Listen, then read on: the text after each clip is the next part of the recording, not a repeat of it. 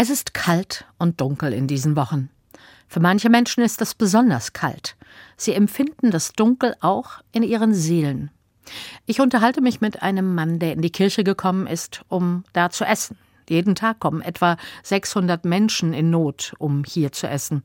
Der Mann ist noch jung, aber schon lange psychisch krank und kann schon länger nicht mehr arbeiten. Seit Jahren kämpft er um die Anerkennung seiner Berufsunfähigkeit, damit er eine kleine Rente bekommt.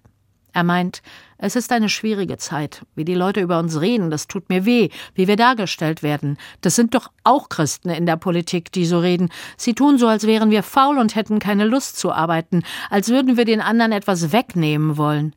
Ich wäre wirklich lieber gesund und würde richtig arbeiten können. So viel Missgunst. Die Debatte über die Erhöhung des Bürgergeldes trifft ihn. Er erzählt davon, wie sich die Stimmung verändert hat. Jetzt sollen wieder stärkere Sanktionen eingeführt werden gegen Leute, die nicht arbeiten wollen. Statistiken belegen aber, dass höchstens ein Prozent der Menschen, die Bürgergeld erhalten, nicht arbeitet, obwohl sie es könnten. Den meisten geht es wie dem jungen Mann. Sie würden gerne arbeiten.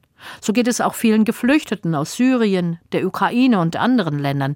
Die Zahl der Menschen, die gerne arbeiten würden, aber aus unterschiedlichen Gründen nicht können, ist um ein Vielfaches höher als die Zahl derer, die nicht wollen. Trotzdem heizen manche Politiker die Stimmung gegen Bürgergeldempfänger an. Diese Hetze setzt sich in der ganzen Gesellschaft fort. Ich finde das verheerend. Es ist so viel leichter, auf die Menschen, die es schwer haben, herabzusehen, als sich Gedanken zu machen, wie ihnen wirklich zu helfen ist, und damit der ganzen Gesellschaft.